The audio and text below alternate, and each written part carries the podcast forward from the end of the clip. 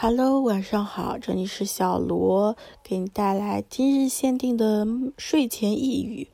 嗯。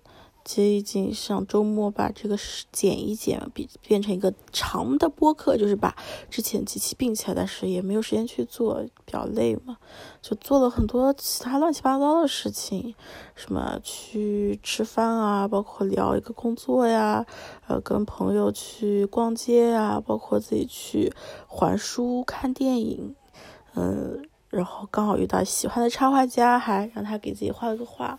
反正听起来蛮开心、蛮顺利的一个周末，但其实我知道我自己内心就是底色是很悲伤的，就是 always blue。包括我发一个微博就说，就知道有个自己的心里有个洞的话，你再不怎么去弥补它也堵不上的，因为它就是从心里开出来一个洞。那为什么我心里有个洞呢？我今天突然发现，可能就是这份工作。带给我太多的负面的东西。那其实我刚刚就是大概十分钟、五九分钟之前有录一段音，但后来我就发现我变成了一个祥林嫂一样的怨妇，就在吐槽这一份工作。那大可不必，我现在就也不知道未来是什么样子吧。就但这份工作肯定不会继续下去了，嗯，所以就希望未来会更好一点。找下一份工作。他现在 promise 我的是不用去加班，也不会给我这么大的压力，所以就此处不留爷，自有留爷处。就可能他们老板们也不会觉得后悔，不会觉得惋惜，只会觉得，哎，那你少了谁，公司也会赚，我们再大不了多花点钱重新招一个呗。所以就做好被这样对待的准备。他们肯定是还是会挽留的吧，但。就就感觉心被伤透了。我今天当着老板的面大哭，结果他最后就当什么事都没有发生。嗯，可能自己也比较尴尬，我也比较尴尬，所以他看我都躲着走，这样解决不了问题啊。所以，嗯，感觉，哎，不说了，不说了，自己说的情绪又上来。那我们来说一说书吧。今天要分享的书叫做《闲散的哲学》，也就是我周末周日的时候去借的一本书。哎，当时为什么借这本书呢？是因为就跟现在状态比较接近。它的右上角有一句话叫做“逃避工作就能幸福吗？”嗯，然后它的书封上有一句大字。闲下来或许才是通往自由的途径，所以这是一本专门讨论生工作与闲散的哲学小史。当代哲学家挑战德国哲学家反对闲散的主流观点。那我就来看一看，就这本书其实我没有看很多，我这个周末其实还读了蛮多书，甚至有做一些笔记的，但就三天，这三天也没有录音。就真的是真的太懒了，然后陆续读一些书也没有读完，嗯，就反正周周周工作日就这样给大家分享一下，就不要这么懒。好，那我们再来读一下它的引言，我觉得引言部分就写的蛮好的，那可能我们会选一些部分来读，中间会有一些跳过的东西。嗯，引言叫《哲学与闲散》。道德价值观的本质问题，主要在于哲学对人类行为的叹息。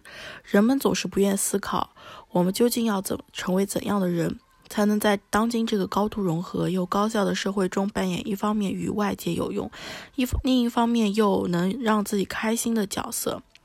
思考片刻，不难发现，适应环境与做好工作，让我们被塑造成某种特定又不太自然的人。有时我们甚至会觉得自己是自愿如此的。这类人性格中的关键成分是闲不下来，或即使受到闲散的诱惑并屈从，也总认为这样是不对的。哲学家也涉足其中，提出各种否定闲散的论断，对人性如何伟大的最新认知，刷新着传统上对闲散的道德谴责。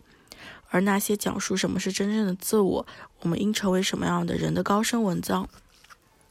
高深文章则解释了为何闲散不适合我们人类。本书研究的目的在于检验并最终揭示这些论断的武断和错误之处。在后半部分，我将阐述，在某些方面，比起哲学中自觉意识这一久负盛名的概念，闲散可能更接近自由。但本书主要着墨于哲学批判，而不是要倡导闲散的生活。这不是我只顾个人喜好而抱持否定态度、高姿态，或是坚持学院派的纯粹主义，而是不愿冒着低估某种矛盾心理分量的风险去规劝别人。对闲散的矛盾心理，在极大程度上构成了我们许多人的性格特征。这一观点将在本书中反复出现。即便我们生活像哲学所描述的那样，从生产推动力中解脱出来，这种矛盾心理也无法得到慰抚慰。然而，不使用说教式的或是有建设意义的论证方式，不代表本书将闲散视为一个严格意义上的理论问题。本书持批判态度主要依据是对这个排挤闲散的世界对人类造成的伤害保持警惕。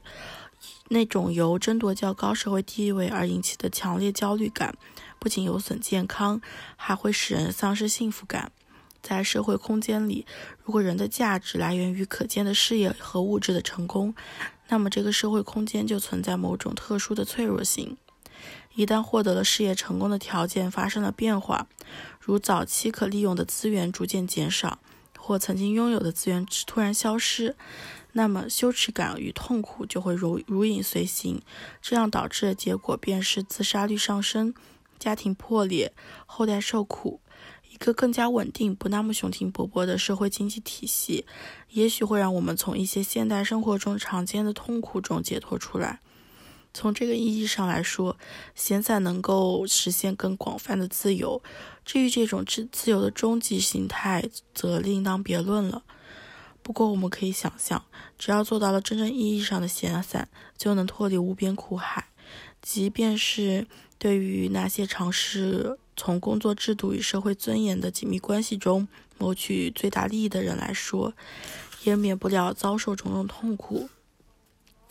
一旦我们把闲散与被赋予了主导足够重要性的制度相提并论，便会有渴望解脱于性痛苦的直觉所引导，为闲散的魅力所倾倒。闲散的自由这一概念具有现实意义，而且应当受到保护。他认为工作并非一种美德或是评判价值的途径。这里所谓的保护，包括揭示所许多哲学论点的缺陷。这些哲学论点支持主流的世界观，闲散很糟糕。相反，忙碌、独立自主、有用、效率才是我们人类应该保持的核心态度。揭露出反对闲散论点的武断性和问题，或许有助于维护闲散展现出的自由的理念。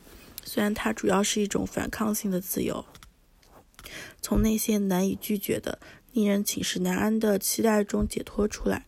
那么，从某种程度上来说，这本书的主要任务是要阻止那些反对闲散的哲学论点一家独大。另外，事实上，我们还会发现，哲学批判，嗯，哲学批评并不总是枯燥乏味的。因此，本书与那些老掉牙的哲学批判批评截然不同。后者以一种系统且具有挑战性的方式阐述人们的忧虑。因为闲散，我们才会陷入浪费生命、没有充分发挥人生价值，或仅仅没有做出贡献的危险当中。有些读者可能不大同意我对人们人类必须为远比闲散更重要的目标奋斗这一观点的批评。其他人可能认为自己对闲散丝毫不怀有渴望之情，至少我经常听到此类说法，因此对支持闲散的论点不以为然。本书并不指望规劝这类人重新思考他们是否应对闲散抱怀有期期望。准确而言，我的批判方式不够折中。至于闲散是好是坏，我的态度非常明确，并且我对任何否定闲散的哲学论调都大都深表怀疑。不过，我对那些反定反对闲散文章的处理方式，似乎也配合着那些文章作者的写作意图。也就是说，我会对这类文章中的论断一一做出反驳。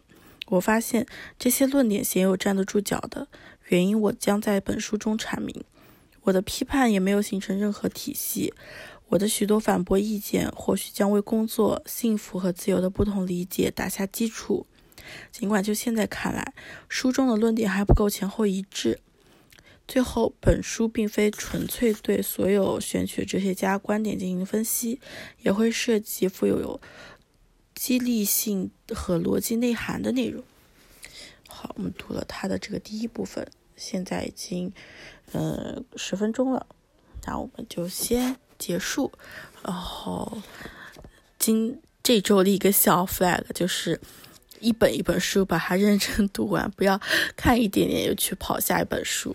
好的，那今天就到这里啦，晚安。